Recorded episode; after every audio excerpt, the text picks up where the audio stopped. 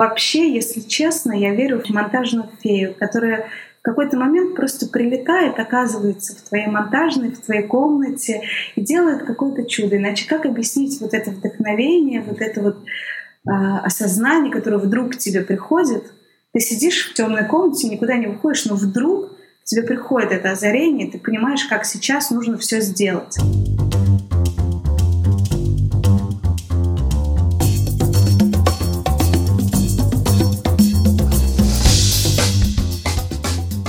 Всем привет! С вами Александра Кретова, автор и ведущая подкаста «Без лайков». Я не журналист и не задаю здесь актуальные вопросы. Я приглашаю в подкаст тех героев, чей взгляд, творчество и проекты меня вдохновляют. Героиня сегодняшнего выпуска — режиссер и соавтор проекта «Еще не Познер» Александра Крицан — Саша закончила факультет журналистики СПБГУ вместе с Шурой Кузнецовой, чью историю вы уже могли слышать в этом подкасте. Несколько лет назад профессиональный путь Саши развернулся на 180 градусов и привел ее в индустрию кино. Этот подкаст мы пишем за пару дней до переезда Саши с мужем из Петербурга в Москву. Но что еще более интересно, на последнем, девятом месяце беременности Саши. Разговор про искренность, честность и увлеченность своим делом, про то, как важно найти своих людей и идти с ними по жизни, смотря в одну сторону. Спасибо, что слушаете, отмечаете, пишите отзывы и делитесь в социальных сетях. Это всегда важная и ценная обратная связь для всех, кто работает над подкастом. Приятного прослушивания!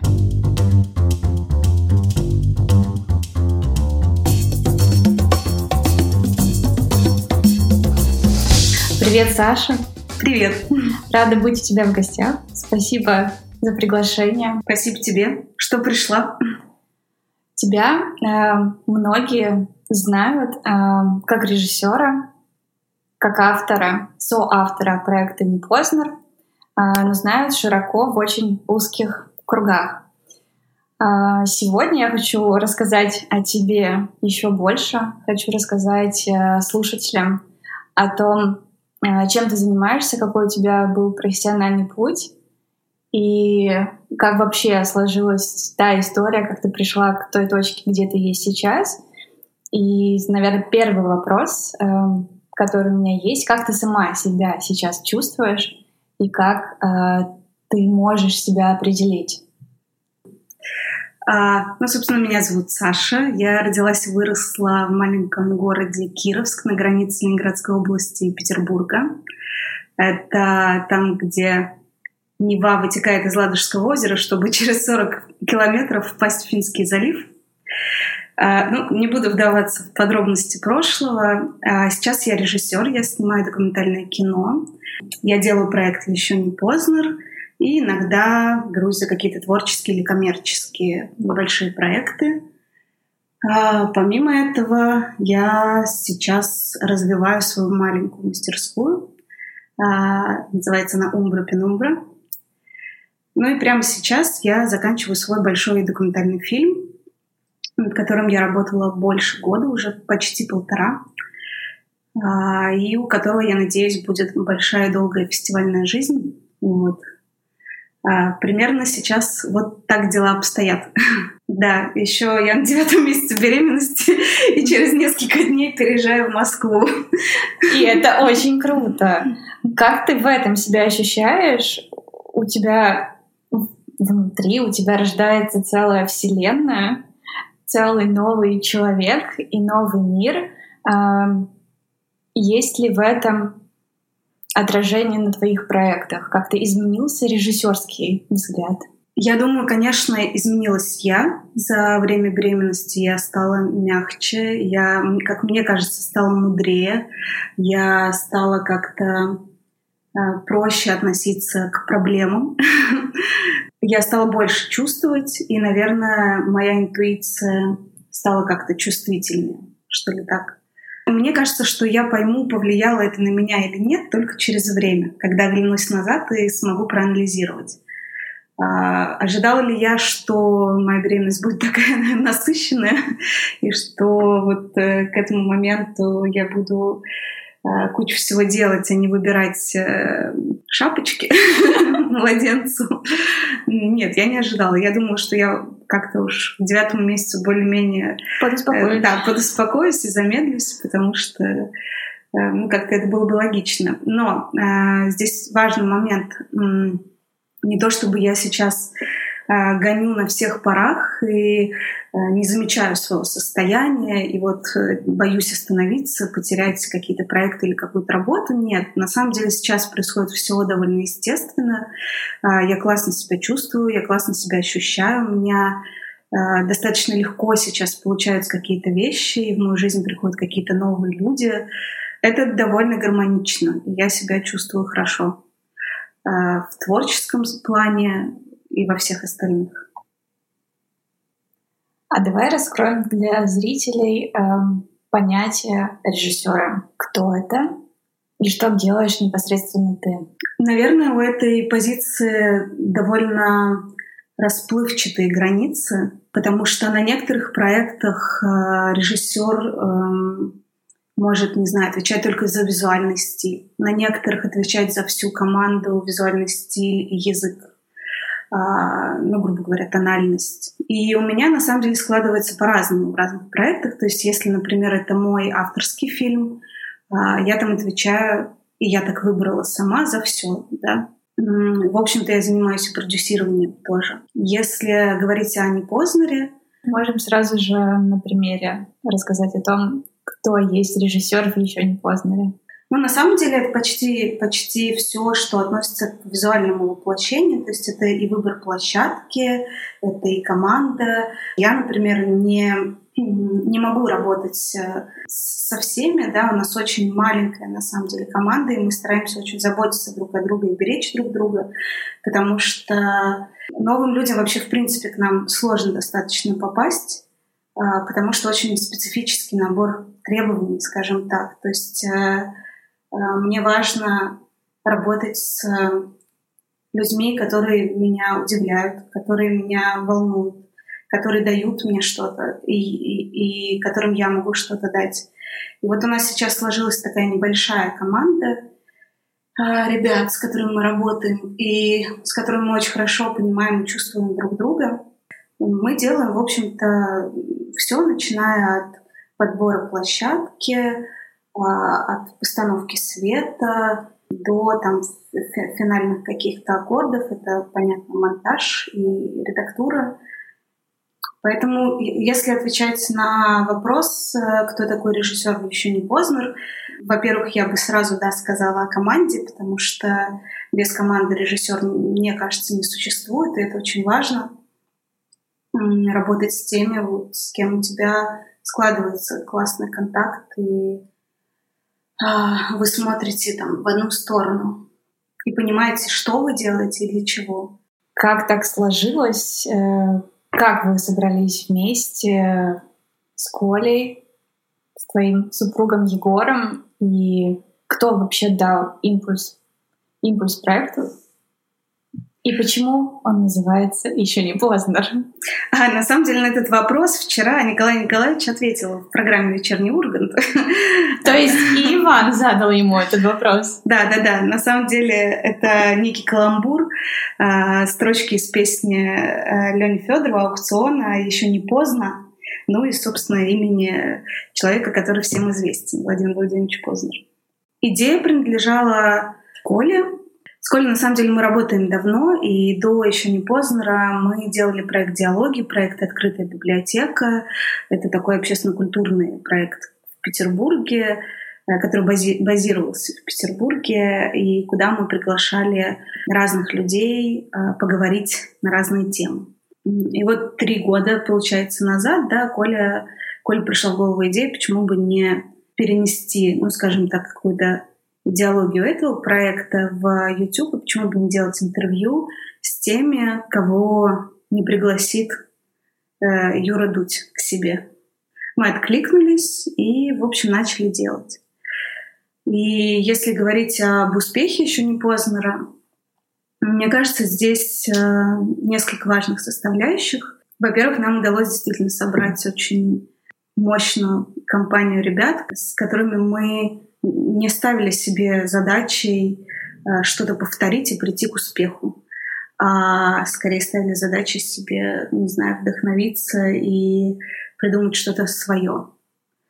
А, во-вторых, мы по сегодняшний день делаем то, что нам интересно, э, интересно нам, а не кому-то, други, не кому-то другому. Это, конечно, важно, это очень сильно, как мне кажется, влияет на процесс. А третье, и вот это был неожиданный момент, что это оказалось нужным да, достаточно большому количеству людей. И мы, конечно, не ожидали, что вот такому. Вот мне кажется, вот эти три момента, ну, плюс, может быть, маленькое уточнение а, про то, что мы никогда не гнались за цифрами, а, за охватами и не ставили себе все это такой большой задачей какой-то или целью, и поэтому, ну, поэтому про, про, просто мы избавили себя от этого мучения, не знаю, может быть, выбора, с которым сталкиваются наверняка многие авторы, да, как э, сохранять баланс между цифрами, заработками, не знаю, и концепцией. Вот нам, мне кажется, этот баланс э, очень здорово удалось сохранить. Мы не идем против своей воли, нам гораздо важнее э, найти своих людей. В какой момент э, вы осознали, что проект выстрелил? Да, мне кажется, с первого интервью. Первое интервью было с Александром Николаевичем Сакуровым, и мы, конечно, не ожидали, что, во-первых, нас поддержит достаточно большое количество медиа проектов. А нас все написали, рассказали, и мы увидели достаточно высокие цифры. Мы ожидали, что это будет в три раза меньше.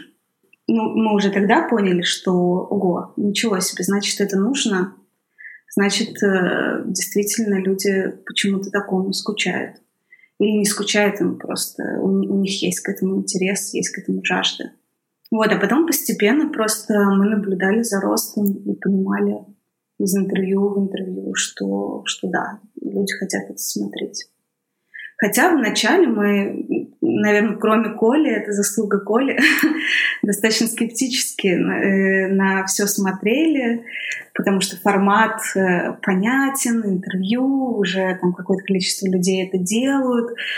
И вот понятно, что мы будем э, звать достаточно необычных людей в программу для YouTube, для массовой аудитории. И у нас, конечно, никакой уверенности не было. Ну, как всегда, честность, э, э, интуиция, желание просто делать то, что нравится, работают. А как ты познакомилась вообще с Колей? Это было много лет назад. А, я тогда работала на телевидении. Да на самом деле мы кучу лет назад еще работали в одной утренней программе местного телеканала. А, да. А, я была журналистом, Коль был ведущим. Я была автором э, программ, Коля сидел в студии. И мы вспоминали и смеялись, что был когда-то момент, когда он в студии передавал мне слово, я там была на каких-то прямых эфирах. А, и это было больше, чем 10 лет назад, мне кажется, очень давно. А работать начали мы вместе несколько позже. А, познакомила меня уже ближе с Колей, на самом деле его жена Катерина Гордеева. А, мы с ней и с Сережей Нурмамедом работали над фильмом для Первого канала о блокаде. А, я там была продюсером. И когда у Коли встал вопрос, он искал человека на какие-то свои, ну не на какие-то, вот как раз на открытую библиотеку, на фестиваль, Катя нас познакомила, и мы начали что-то вместе делать. То есть познакомились мы по, по сути дела на проекте «Открытая библиотека». Mm-hmm. Где ты была продюсером? О, нас там тоже было очень мало, и мне кажется, мы делали все, все, все. И этот дух продолжается сейчас? Ну, надеюсь, нет. А, там было достаточно много организационной работы, то есть мы прям приглашали людей, работали полностью над продакшеном фестиваля. Тогда это все-таки, конечно, было, было немножко другое, да и я была еще юной, и у меня тоже была куча всяких работ параллельных, проектов, и мы как-то, в общем, на этом энтузиазме здорово жили. Вспоминая э, сейчас, то, какая ты была 10 лет назад, как ты можешь себя описать, охарактеризовать? 10 лет назад?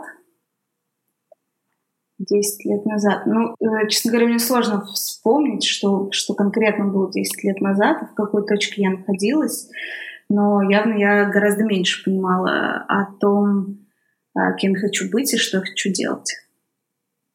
Но ты тогда уже была в профессии, ты закончила факультет журналистики, и, собственно, твой путь после тоже был всегда в этой профессии, в индустрии. Ну, получается, что да, я закончила факультет журналистики и какое-то время еще работала на телевидении а, в разных программах, в разных проектах и в разных а, качествах. То есть я сначала была журналистом, потом была автором программ, потом была режиссером на телевидении, потом, собственно, ушла из телевидения, получается, вот в киноиндустрию и YouTube. Мне нравится, что ты разделяешь киноиндустрия и YouTube. Ну да, это разные. А что у них есть общего? Ведь можно снять кино и выложить его на YouTube, как вы сделали как раз э, с твоим первым фильмом про Теодора Курензиса. Да, ты права. Ты права в том смысле, что, конечно, сейчас, может быть, так жестко рамки не стоят, да, э, действительно можешь снять кино, показать его на платформе, показать его в Ютубе и так далее. Э, ну вот в моем сознании как-то это э, немного разделено, потому что, ну вот, например, фильм, в котором я сейчас работаю, я надеюсь, что, да, что у него будет такой более классический э, путь для кино, путь я зрителей. Уже, да, я уже поняла, что он будет фестивальным. Да, не знаю, как тут ответить на этот вопрос. Единственное, что, наверное, здесь важно, что я вообще всю жизнь придерживаюсь позиции в, своей, в своем профессиональном пути не использовать те правила и те приемы, которые присущи месту, куда я иду. А, то есть, например, что я имею в виду? А, если я делаю телеканал, это не значит, что я должна снимать так, как снимают другие телеканалы, те же программы и вот в таком же формате, в таком же визуальном ключе. Э, тоже касается YouTube. Да? Э, для меня не, не равнозначно, если мы идем на YouTube, да, что мы будем снимать, там, поставил камеры, какой-нибудь примитивный свет, э, сляпал это все абы как и выпустил. Ну, как делают 95% Э, людей на YouTube, да, мне совершенно все равно, кто так делает. Я знаю, как я вижу и как и что нового, и что какой подход я могу применить, и как я могу это сделать так, чтобы это нравилось мне, как это выглядит. Ну и, собственно, вот с Непознанным так получилось. Потому что я не, не делала скидку на то, что это YouTube. Mm-hmm. И с самого начала все ребята, которые, с которыми уже на тот момент достаточно давно работали, были вот в каком-то совместном творчестве, они все выпускники киновузов, они все э, влюблены в кино, они все а, имеют очень серьезные, серьезную подготовку и таланты. Ну, сразу, в общем, задали планку, такую, за которую нам не будет стыдно. А это значит, что это сложные съемки, это значит, что это сложная схема света, это значит, что мы очень внимательно подходим ко всему, ко всем нюансам, деталям а, и на этапе съемки, и на этапе монтажа.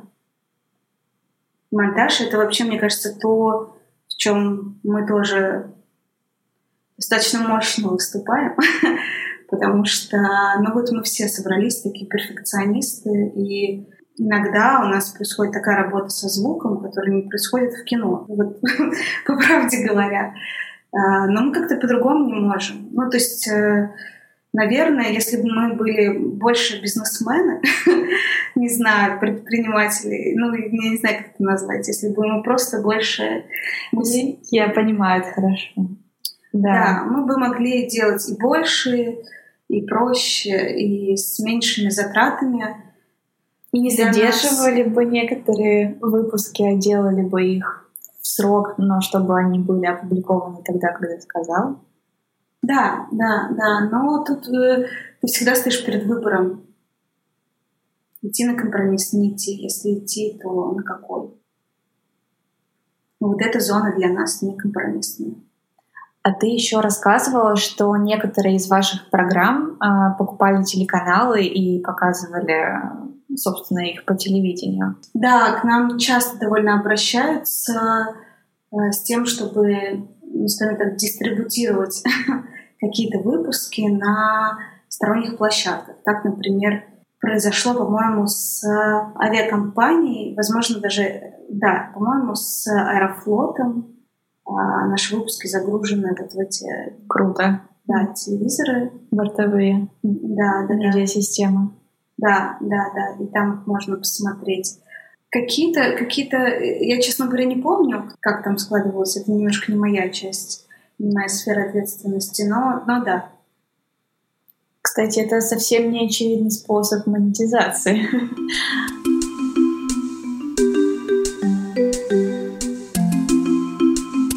А чувствуешь э, ли ты э, в работе режиссера сейчас нехватку образования? Я сама, делая некую журналистскую работу, иногда ловлю в себе этот синдром самозванца, и мне кажется, что что что-то не так. А иногда, наоборот, э, понимаю, что интуиция подсказывает лучше, и, может быть, это даже круто, что классического образования журналиста у меня нет. Это такой дискуссионный, конечно, момент. Я не чувствую, что мне чего-то не хватает. Mm-hmm. Я достаточно строго отношусь к себе в работе и строго себя спрашиваю. И в целом э, это дает мне возможность э, постоянно расти и развиваться. Плюс я работаю всегда теми, у кого есть, э, у кого есть чему поучиться. Читаю, вот ты видишь, сколько у меня тут книг, книг про, про кино, о кино и вокруг. А, поэтому, не знаю, это, знаешь, легко сказать, что, блин, делай все на интуиции, на ощущении, и все получится. Получится, но не у всех. Я думаю, что мне сложно сказать. Э, ты знаешь, вот здесь как раз лежит книжка, она называется Fine Cuts, и это интервью с э, режиссерами монтажа европейского кино. Автор, э, собственно, берет, расспрашивает режиссеров монтажа про, про то, как они работают над кино, над фильмами, как у них происходит процесс. И у нас был такой момент с моим коллегой, с Борей, когда мы во время работы над фильмом, мы периодически впадаем в какие-то сложные состояния, нам кажется, что ничего не получается. И вот эту книжку мы периодически открываем, мы посылаем друг другу цитаты. Вот. И в какое-то утро он мне присылает цитату очень мощного режиссера монтажа, который много чего сделал, много с кем из великих работал. И в конце он говорит, а, отвечает на вопрос, ну в чем ваш главный секрет – следующим образом. А, вы знаете, конечно, нюансов в профессии очень много, но вообще, если честно, я верю в монтажную фею, которая в какой-то момент просто прилетает, оказывается в твоей монтажной, в твоей комнате и делает какое-то чудо. Иначе как объяснить вот это вдохновение, вот это вот э, осознание, которое вдруг к тебе приходит? Ты сидишь в темной комнате, никуда не выходишь, но вдруг тебе приходит это озарение, ты понимаешь, как сейчас нужно все сделать. А, и, и на самом деле мы посмеялись, и в этот день кое-что у нас сложилось особенное. Я пришла. Да, да, да. И теперь я спрашиваю Борю, сегодня ты один или с монтажной феей пришел работать? Лично я очень много делаю всего на своем ощущении, на э, интуиции, на чувстве и на своем восприятии этого мира. И думаю, что иногда это немного важнее, чем, чем что-то знать. Мне хотелось бы на самом деле поучиться, а, чтобы, чтобы просто, может быть, э, с кем-то пообщаться, чтобы как-то чуть-чуть освежить свое комьюнити, а, чтобы где-то себя проверить. Эта идея периодически ко мне возвращается, я об этом думаю. Но в целом я знаю достаточно много самоучек, которые меня не перестают поражать. И также знаю много людей с образованием, которые мне не интересны. Что э, тебе помогает в работе режиссера? Какой опыт? Это насмотренность фильмов, это, я не знаю, просто наблюдение за работой других режиссеров. Как здесь ты для себя находишь ответы на вопросы, которые возникают? С чего начать? Какой сделать шаг следующий? То есть у каждой профессии есть э, там несколько направлений, да, и все-таки режиссура, не знаю, в еще не Познере это постановка и определенный формат. И режиссура, например, документального кино — это две совершенно разные Конечно. вещи. Это, можно сказать, две разные профессии. Там совершенно разный подход, совершенно э, разные методы и так далее. Поэтому про все в целом однозначно говорить сложно. Но а, что помогает? Э, наблюдение, жизнь, книги, кино, конечно. То есть э, у меня бывает так, что я могу посмотреть какое-то кино, и у меня возникает какое-то вдохновение, ощущение. Я могу послушать музыку, и оно опять-таки возникает. И все помогает. Это, мне кажется, как э, на самом деле в любой профессии. Ты вышел на улицу, поймал что-то витающее в воздухе, что тебя немного оживило, взбодрило, пошел и эту энергию как-то переработав, вложил в какое-то дело, в какое-то занятие. А можешь ли ты сказать, что работа над еще не Познером стала толчком э, и, возможно, таким процессом, который позволил тебе осознать, что ты хочешь дальше развиваться именно в кино и в документальном кино? Нет, на самом деле это произошло раньше. Конечно, многое в проекте еще не поздно меня очень вдохновляет. В первую очередь люди, которые к нам приходят. Да, это вообще огромная ценность и очень большое вдохновение иногда присутствовать при, при том, что происходит у нас на съемочной площадке. Я думаю, что гораздо раньше у меня так довольно плав, плавный переход случился от телевидения в кино. Случился он через э, один проект, который, в котором я была 4 года. В какой-то момент меня пригласили делать телеканал о киноиндустрии. И задача стояла начать с малого и в итоге стать лучшими. В принципе, это удалось осуществить. Э, мы начали постепенно с автоматизации вещания, ребрендинга, собрали с нуля, мне кажется, очень талантливую редакцию, объездили кучу кинофестивалей. Вот, и в итоге, мне кажется, получился очень мощный кейс. Конечно, делать телеканал о кино, хотя это достаточно специфическая задача, потому что так или иначе большинство телеканалов скатываются в просто такой онлайн-кинотеатр. Вот, а мы старались на все взглянуть с очень нестандартной какой-то стороны и делали кучу всего, помимо просто телеканала. Слова у нас было больше, чем телевидение. А, поэтому и там произошло, наверное, мое первое. Я очень благодарна этому опыту, и там произошло первое такое погружение в кино. Во-первых, я побывала на фестивалях в Каннах, Венеции, в Берлине, а, на российских кинофестивалях. А, я смотрела очень много кино.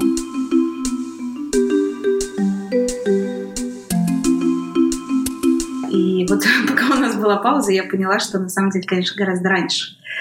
Потому что еще на втором курсе факультета журналистики я пошла работать на телевидении. А, это был телеканал 100 ТВ, утренняя редакция, отдел художественного вещания. И на самом деле уже там через какое-то время для меня стало очевидно, что мне больше всего нравится рассказывать истории о, о людях, про людей. И просто я как бы отходила от этой идеи, да, то дальше, там, отходила подальше, к ней возвращалась в разные mm-hmm. периоды. Но на самом деле, да, получается, что там лет 18 мне уже это было интересно. А если отмотать еще назад, то э, меня, по-моему, года в четыре отдали в художественную школу, И в ней я училась просто полжизни, по-моему, 10 лет. И вот недавно мы встречались с родителями, и они рассказывали, э, как всех восхищало то, как я в детстве пишу людей. Mm. Вот. И какие у меня лица, выражения лиц. Наверное, из этого можно сделать э, какой-то вывод, что люди мне, по сути дела, всегда были интересны, а мастерство и там, профессия формировалась постепенно. Вот она началась, э, получается, на первых работах, да, на журфаке, потом э, телеканала кино и там еще не поздно. Ну, я долго искала свой путь, я признаюсь, медленно очень шла к тому, кем я хочу быть и что я хочу делать. И слава богу, что это произошло. С одной стороны медленно, с другой стороны верно. Кому-то действительно везет э, узнать и понять о себе, либо, возможно, родители замечают э, в ребенке таланты, да, в 5-10 лет. Э, к тому, чтобы быть, не знаю, художником, музыкантом, ученым, математиком. Кто-то ищет это в течение жизни, кто-то находит, кто-то не находит. Но, возможно, эта трансформация еще будет какая-то дальше. Да, конечно, я не исключаю. А чем тогда в 18, в 17, во сколько лет ты поступала в университет, а, был обоснован выбор профессии журналиста? Я хотела поступать в Академию художеств и думала, что я буду художником. А, но в какой-то момент моя мама решила отвести меня на курсы профориентирования. И я прошла там какой-то тест, и женщина с начесом и в толстых очках, точнее в очках толст, с толстой оправой, а, высказала идею о том, что мне нечего делать в художественном вузе, потому что я достаточно социальный человек — мне нужно общество, мне нужны люди вокруг, э, при этом я гуманитарий, и поэтому, наверное, неплохой профессией будет связь с общественностью, журналистика, реклама, что-то такое. Тогда это как раз стало вдруг модным, актуальным. Я приняла эту идею, не особо как-то проанализировав, и начала готовиться пару лет, э, ну, последние, получается, 10-11 класс готовилась. Мне очень хотелось поступить в СПБГУ, на факультет журналистики. Это была мечта дедушки, папы. Да. То есть даже не тетеньки, которая занималась профориентацией. Ну, скажем так, в университет, в, уч, поучиться в университете. А, потому что это казалось а, недосягаемым, что ли, моим родителям. Вот. И, ну и, собственно, как-то я подготовилась и туда поступила. Я не могу сказать, что это было как-то супер осознанно, что как-то я там себя определенным образом ощущала. Но в итоге я, в общем-то, рада, что так все случилось, потому что наша институтская, университетская жизнь была очень веселой, очень насыщенной. А, в целом у меня одни только хорошие, приятные воспоминания о том времени. С точки зрения образования, скажем так, есть вопросики. Как на самом деле к любому образованию в любое время. Да, да. Но уже, уже случилось так, как случилось. Э, я рада, что я обрела там друзей. Я начала себя там искать. Поэтому в целом этому опыту я тоже благодарна. У вас же был очень сильный э, курс да, да, у нас э, какой-то необыкновенный получился курс очень талантливых и очень разных э, людей. Понятно, что э, к сегодняшнему дню большинство э, сменило профессии и не по одному разу, и э, не все там сейчас в медиа или в журналистике уж тем более. Э, но в целом большинство ребят классных каких-то штук классные штуки какие-то делают, и нам всегда есть о чем поговорить, обменяться опытом, поддержать друг друга. Журналистика тебе сейчас помогает в работе режиссера? Ну, я думаю, что да. В целом, да, и это скорее касается документального кино, потому что там ты просто много общаешься с людьми и задаешь им вопросы. А можно ли назвать э, документальное кино формой представления журналистского расследования? Ну, я думаю, что оно, конечно, таким бывает. Это не мой профиль, но оно, конечно, таким бывает. А в чем тогда есть э, различия? Ну, журналистики и документалистики? Да. Где есть та грань между тем, чтобы описать, опять же, действительность, реальность, э, найти какие-то закономерности, причины, следствия событий и запечатлеть эти события, момент и передать э, зрителю? Я думаю, что схожего много, но также это очень проразное. Э, документалистика — это все таки в первую очередь наблюдение — но она тоже разная бывает, да, есть более, более там, телевизионный формат, да, когда в кадре присутствуют люди, которые что-то комментируют, отвечают на какие-то вопросы, объясняют, что происходит, да.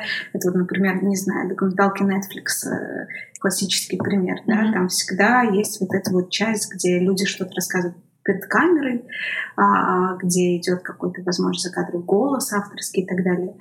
А, документальное кино авторское, оно немного другое. Оно ну, например, вот то, что я сейчас делаю, а, у меня не будет там а, каких-то закадровых э, текстов или пояснений или выступлений, э, там, не знаю, каких-то спикеров и так далее. То есть полностью такое погружение, наблюдение, драматургия, персонаж. И, а, раз, и линии развиваются по, скорее, кинематографическим законам. Вот. Да, то есть там ну вот в том смысле, в котором ты, наверное, упоминаешь журналистику, этого нет. То есть она есть с точки зрения, конечно, а, самой по себе драматургии, да, а, сценария, наверное.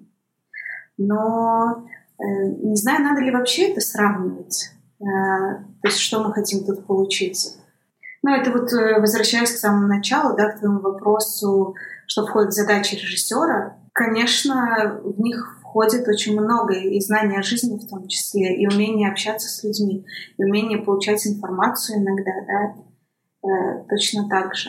Э, тут видишь, э, тот фильм, например, который я делала первым, да, «Здесь пахнет ладаном», там было достаточно много журналистики, потому что там было много интервью. Фильм, который я делаю сейчас, он совершенно другой.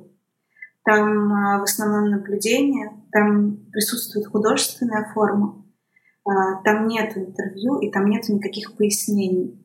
Все, что ты увидишь и все, что ты почувствуешь, ты поймешь в процессе развития сюжетных линий, драматургии, наблюдения за персонажем. Вот, наверное, так. Но оно все равно остается документальным для тебя. Да. И почему? Э, ты имеешь в виду документальным, а не каким? Не художественным? художественным да. Э, ты знаешь, по-моему, как раз Александр Николаевич Сакуров говорил о том, что да не существует документального кино, оно все художественное, в том смысле, что все равно присутствие автора, да, оно уже влияет, оно уже а, каким-то образом да. вмешивается. Да, в... и, и здесь у меня как раз был вопрос о том, что если присутствует авторское высказывание, может ли это быть документалистикой? Если ты все равно это так или иначе пропускаешь через себя. Даже если нету прямого комментария, который слышит э, и видит зритель, mm-hmm. все равно ты показываешь определенную часть жизни, событий с определенным ракурсом, в определенном контексте, и это тоже есть твое авторское высказывание. Да, я согласна. Тут, тут знаешь, вопрос терминологии. Конечно, mm-hmm. это уже твое просто фактически присутствие уже может считаться манипуляцией. Mm-hmm. Твое присутствие уже может считаться вмешательством. Остается ли это при этом документальным фильмом? Э, наверное, да, потому что у нас не существует понятия, что документальное кино, оно происходит само по себе без присутствия людей.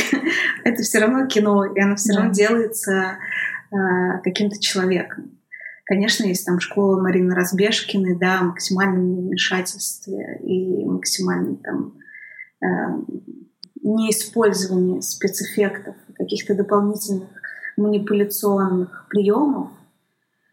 Да, но есть такое кино, а есть другое. К сожалению, сейчас это вообще очень размытое понятие. Мы знаем, что э, большое количество YouTube-каналов выпускают какие-то работы, называют это тоже документальными фильмами. Хотя я бы, например, не называла это документальными фильмами большинство того, что выходит на YouTube. Поэтому это, это вопрос э, скорее каких-то условностей, что мы называем документальным кино, что mm-hmm. мы называем репортажем, что мы называем телевизионным форматом документального кино. А сейчас эти границы очень размылись. Да, да, да. Я могу сказать, что мне ближе. Мне достаточно долго происходил процесс э, отклеивания и вот э, отделение от себя вот этих э, каких-то телевизионных или журналистских подходов. Mm-hmm. Тот фильм, над которым я работаю, их будет минимум. А может, вообще не будет. При этом здесь пахнет ладаном, это там достаточно много журналистики. Но при этом во втором фильме «Сквозь всю зиму» про поездку Коли к бабушке. Это абсолютно художественная, мне кажется, худо... документально-художественная работа. В общем-то, по-моему, кто-то из э, э, критиков и назвал это фильмом, который очень похож на художественный, как будто бы это актеры. Там все вот как-то, да, действительно разворачивалось по каким-то очень кинематографическим канонам художественным.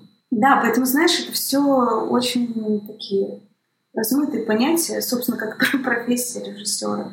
Э, ну, возможно, у меня так, возможно, у кого-то, у кого-то все понятно, что кино, думаю, что не кино, что док, что не док. Я думаю, индустрия диктует эти границы, пытается как-то определить, систематизировать, э, сделать какую-то типологию того, что есть э, документальное кино, что есть художественное, что есть авторское, для того, чтобы давать какую-то оценку, опять же, критику и иметь влияние, наверное, в, какой, в каком-то смысле на то, что происходит. Просто здесь э, речь идет о смежных жанрах, о диффузии индустрий. Понимаешь, э, с другой стороны, человек, который всю жизнь занимается документальным кино, не будет сравнивать э, кино, документальное кино и журналистику Хотя, может, и будет. Ну, ну, не знаю. Мне кажется, просто в это лучше не закапываться. Да, а просто, просто делать. Да, просто, просто есть кино более наблюдательское, есть кино более э, там, с, с большим присутствием автора и более такое интерпрета интерпретационное. Это просто все разные направления в документалистике. То, что документалистика э, у нее есть что-то общее с журналистикой, конечно, факт. Вот, поэтому предлагаю, короче, не закапываться в этих понятиях.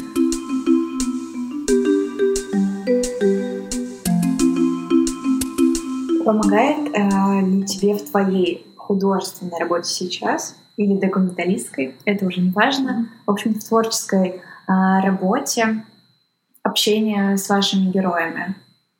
Ты знаешь, не, не так много общения происходит, но есть несколько важных вещей. Э, у нас есть сайт «Еще не поздно», где мы всегда выкладываем контекст выпуска. Что это такое? Это обычно все упоминания авторов, э, там, художников, э, книг, музыки, философов, ну и, и, и так далее и тому подобное. Это сделано как раз для того, чтобы человек смотрев выпуск, мог туда, не знаю, э, мог воспользоваться этой информацией да, для того, чтобы что-то новое узнать. А, ну и, и это сделано, потому что с самого начала, под каждым выпуском, э, во всех возможных вариантах нас спрашивали, ой, а что это за музыка здесь играет, и, а вот как называлась эта книга, ну и так далее. Мы просто поняли, что людям очень полезна будет эта информация. С одной стороны, проект дает очень много в плане кругозора, и я всегда себе что-то записываю после выпуска, что я хочу прочитать, что я не читала, что мне нужно послушать, что мне нужно посмотреть. Это один момент. А другой момент э, — это вдохновение, потому что, конечно, к нам приходит достаточно большое количество людей, которые умеют вдохновлять.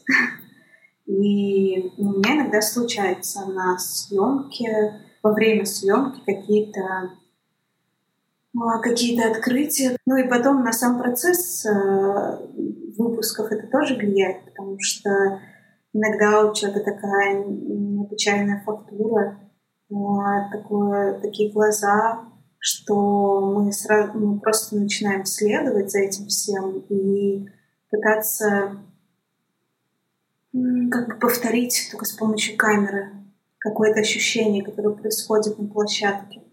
И в целом это очень важный а, момент того, что мы делаем. Мы всегда отталкиваемся от человека, и даже в монтаже я всегда с ребятами мы обсуждаем, что э, очень важно почувствовать ритмику человека, очень важно э, услышать, э, увидеть э, и передать с помощью монтажа музыки.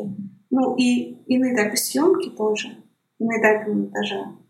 Мы никогда не делаем какой-то стандарт, который подойдет одинаково человеку, который длинно и медленно говорит, и человеку, который там супер, а, не знаю, веселый, активный и так далее. Это всегда будет разная съемка и разный монтаж.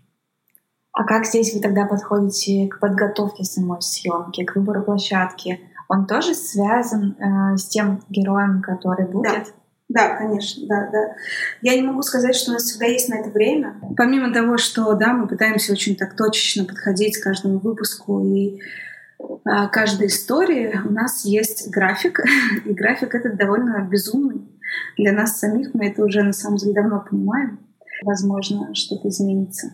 Но суть в том, что, да, мы выходим почти каждую неделю.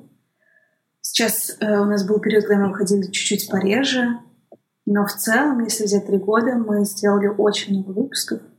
Э, это при таком очень внимательном подходе к каждому. Поэтому не всегда у нас получается подобрать точное пространство, не всегда это совпадает с графиком героя. Иногда нам приходится, приходится идти на поводу того, где может человек, а, куда он может доехать и так далее. Это очень круто, потому что держать этот темп, этот ритм, в том числе во время пандемии, когда было сложно, сложно и с людьми договориться, и, в принципе, вообще найти пространство, где это делать. Это очень круто, похвально, и в этом вы большие молодцы.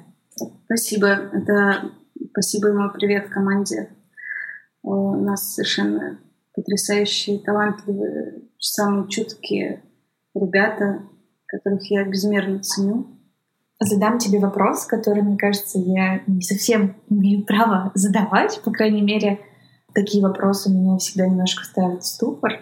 Например, выбери, назови там три любимых книги, а, три вещи или события, которыми ты бы описала город, но мне кажется, это важно тебя спросить, какие выпуски, какие программы для тебя являются самыми важными или теми, а, которыми ты могла бы представить проект? Да, здесь достаточно много критериев а, разных. Есть выпуски, которые, которые нравятся лично мне. А, это такие э, выпуски кинематографические, где сложилось все, и пространство, и герой, и содержание, и музыка, и вставки где получилось а, все проработать так, чтобы не видно было монтажа, чтобы было ощущение присутствия, было ощущение... Ну, мне важно просто, чтобы всегда, чтобы человек что-то почувствовал, чтобы человек, э, человека что-то тронуло. Выпуски, которые я называю «Человек кино», такие выпуски, это, например, не знаю, выпуск с Любовью Юрьевной Аркус, выпуск с Юрием Арабовым, выпуск с Леней Федоровым. А, один из последних портрет тоже с Юрием Ханиным. А, это вообще совершенно магнетический человек, который забрал в себя все пространство, и просто было от него не оторваться.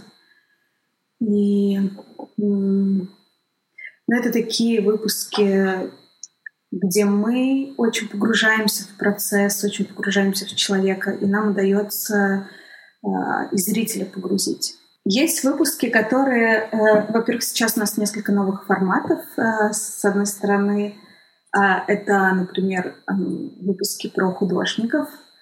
А, мы выпустили уже Матисса, Рембранта, а, Босха, и будет еще какое-то количество.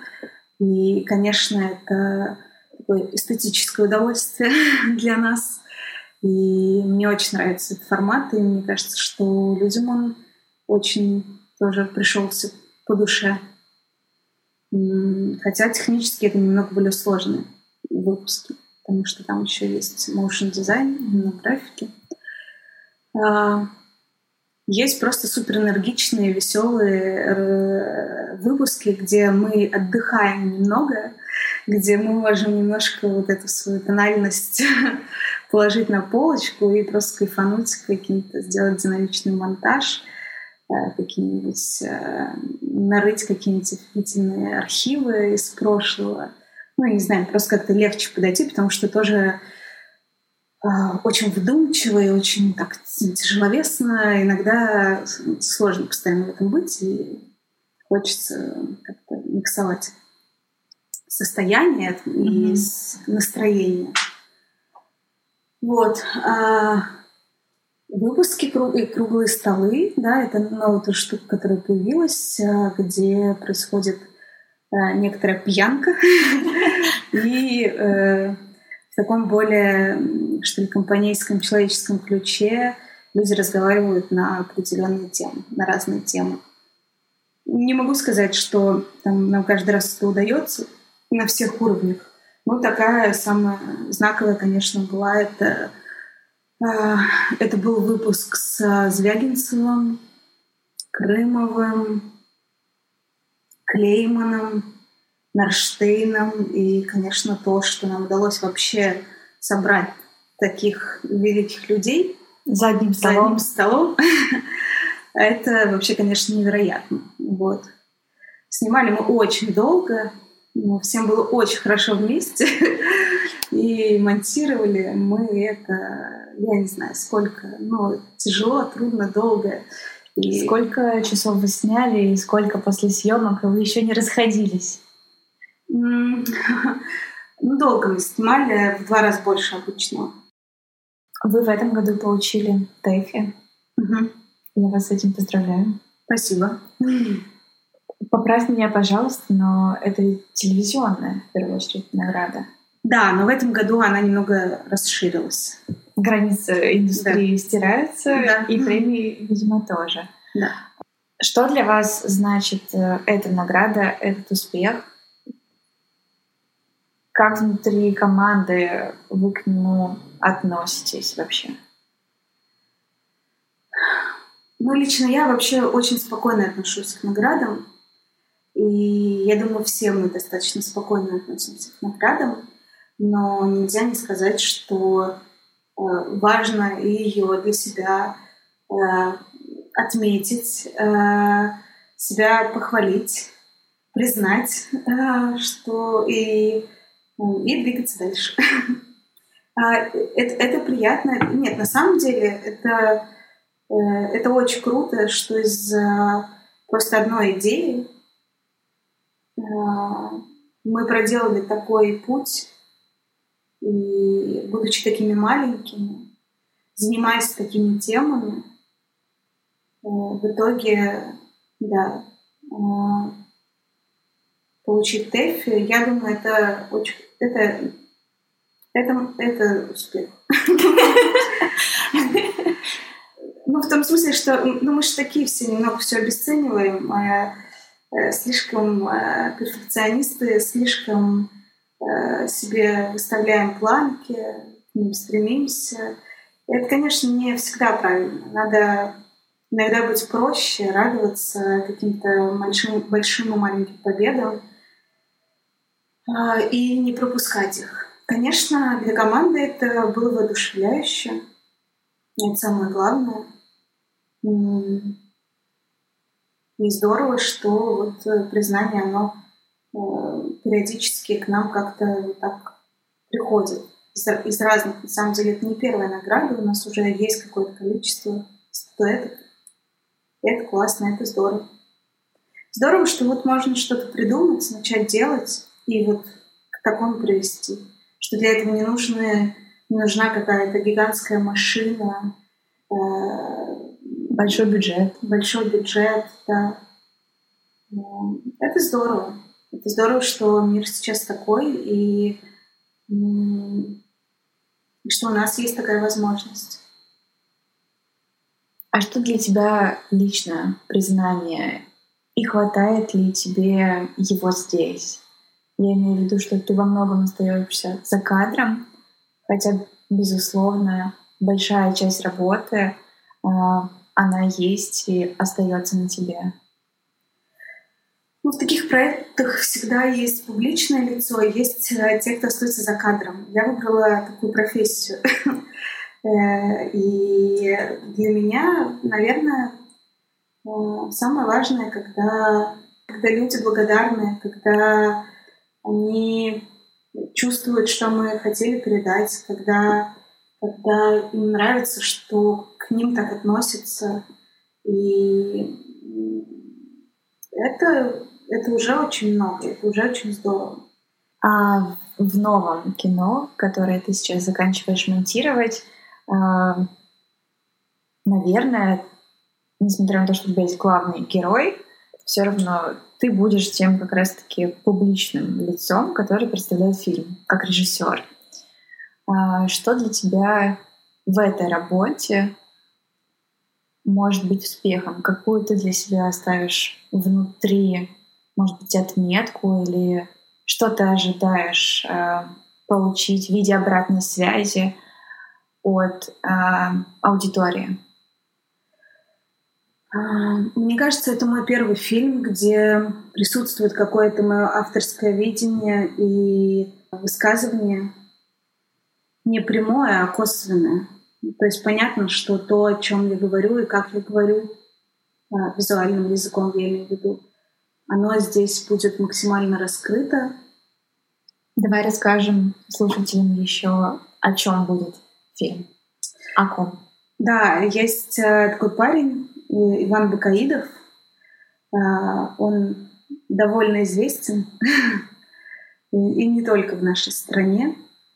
Он программист, он много чем занимается, ведет очень активную социальную жизнь, а, входит в список Forbes самых перспективных людей среди 30-летних, а, выступал в ООН, о нем рассказывал э, президент компании Google на пресс-конференции. И помимо всех этих вещей, э, у него есть миссия э, в жизни, э, и она связана с тем, что у Вани ДЦП, и при этом он ведет очень активную социальную жизнь. Каждый год получает какое-то количество наград за свои успехи в программировании, в программинге. У него есть какое-то количество проектов, которые помогают людям с проблемами речи. Вот. И, собственно, Ваня — герой фильма. И мы с ним вот больше года уже находимся рядом и фиксируем разные моменты из его жизни. Почему для тебя это важно было запечатлеть? Ты знаешь, на самом деле мы познакомились с Ваней лет э, восемь назад, когда я в качестве журналиста делала один проект с фотографом э, Лешей Костроминым для Шведского института. Это был проект про людей с особенностями развития. Э, мы снимали портреты и рассказывали их историю. И, и вот Ваня нас сразу, конечно, зацепил, покорил, потому что а, его, его дерзость, его такая смелость, его подход э, э, очень сильно удивлял в хорошем смысле. И, э, и я помню, да, мы разговаривали с Лешей, что, блин, этот чувак точно станет какой-нибудь звездой, может, даже рок-звездой. И, а дальше мы как-то мы подружились, мы общались, но когда мы познакомились, ему было 16, и, и потом получилось так, что э, он все время был где-то рядом, и я как-то уже на самом деле привыкла к его победам, к его каким-то классным штукам. Мы вместе, не знаю, мы с Лешей взяли грех на душу, и первый раз, когда ему исполнилось 18, отвели его в бар и напились. Вот, и, ну, то есть мы как-то как в общем, соседствуем. Вот Ваня тот человек, с которым я подумала, что можно наконец сделать такое супер э, панковское, дерзкое кино про человека с ДЦП. Потому что вот что, что меньше всего мне хочется, так это э, какой-то вот этой жалостливой тональности, какой-то вот этой вот манипуляции. Мне очень хочется прям, чтобы было дерзко, где-то, может быть, даже жестко, где-то с черным юмором, но, но так рассказано о жизни человека, у которого, да, есть вот такая небольшая особенность. И Ваня — это, конечно, потрясающий герой для такой задачи, потому что Ваня такой, потому что он себя не жалеет, он дофига всего делает, ему что-то достаточно тяжело дается, но он не, не делает какой-то себе скидки. И это супер классный пример, который вдохновляет людей. И у меня есть одна сцена, где Ваня выступает перед а, мамочками а, с детьми с особенностями развития. А, и он рассказывает о своей жизни и о своем, собственно, ну, не изобретении, а приложении, которое помогает общаться.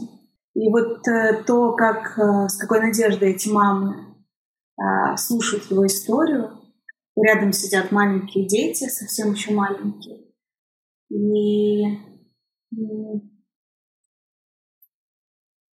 то, как это их поддерживает и заставляет думать иначе, не уходить в драму, трагедию и наделять этих детей вот таким тяжелым чувством, да, с которым они дальше пойдут по жизни. А ровно наоборот, это супер важно. И Ваня, конечно, занимается этими всеми важными вещами. В общем, я надеюсь, что нам удастся с очень многих сторон э, показать, каким может вот выглядеть мир такого человека, каким еще может выглядеть, и, и каким он может стать для тех, кто может им вдохновляться. Ну, видишь, я фильм еще не закончила, поэтому это у меня еще все в процессе размышлений, а, потому что там много линий, там, там много поворотов, и много тем внутри поднимается. Mm-hmm. Что в итоге поднимется на поверхность, э, я пока не знаю. То есть я, я примерно знаю, но может что-то поменяться. Просто фильмы ну, о человеке и о людях, о нас всех на самом деле. Нет, это правда, вот, твой предыдущий вопрос был про какое-то авторское признание, да, и здесь, да, это, наверное, будет такая большая работа, которая, которая будет ну, высказывание. Что ты чувствуешь, когда это осознаешь?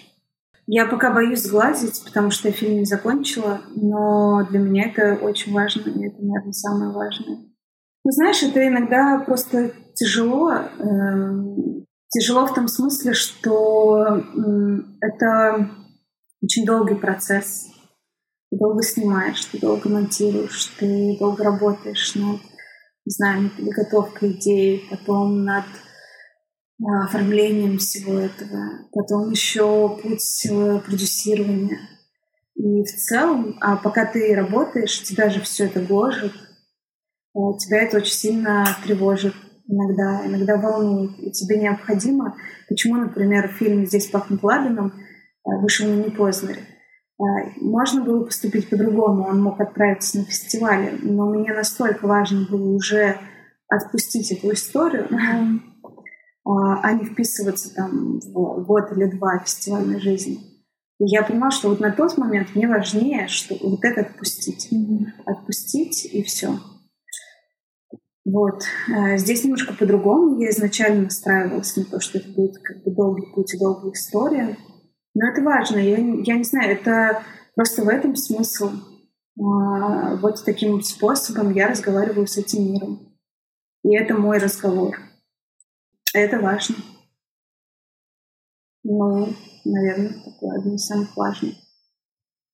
Потому что много где там живешь, применяешь мастерство, ремесло, там, профессии и так далее. Но какие-то высказывания не происходят не часто, их не может быть много. Здесь, наверное, ну, это вот, наверное, как ребенка вынашиваешь. Хорошее сравнение. Да, да, фильм, правда, немножко дольше. Можно нескольких. Да, да. Нет, я надеюсь, нет, но я уже понимаю, что ребенка я, скорее всего, рожу раньше, чем закончу фильм. Но в целом план был другой, но как есть, я принимаю. Спасибо. Пожалуйста. Это был подкаст без лайков. Через людей мы узнаем мир, и мир отражает нас глазами тех, кто рядом с нами.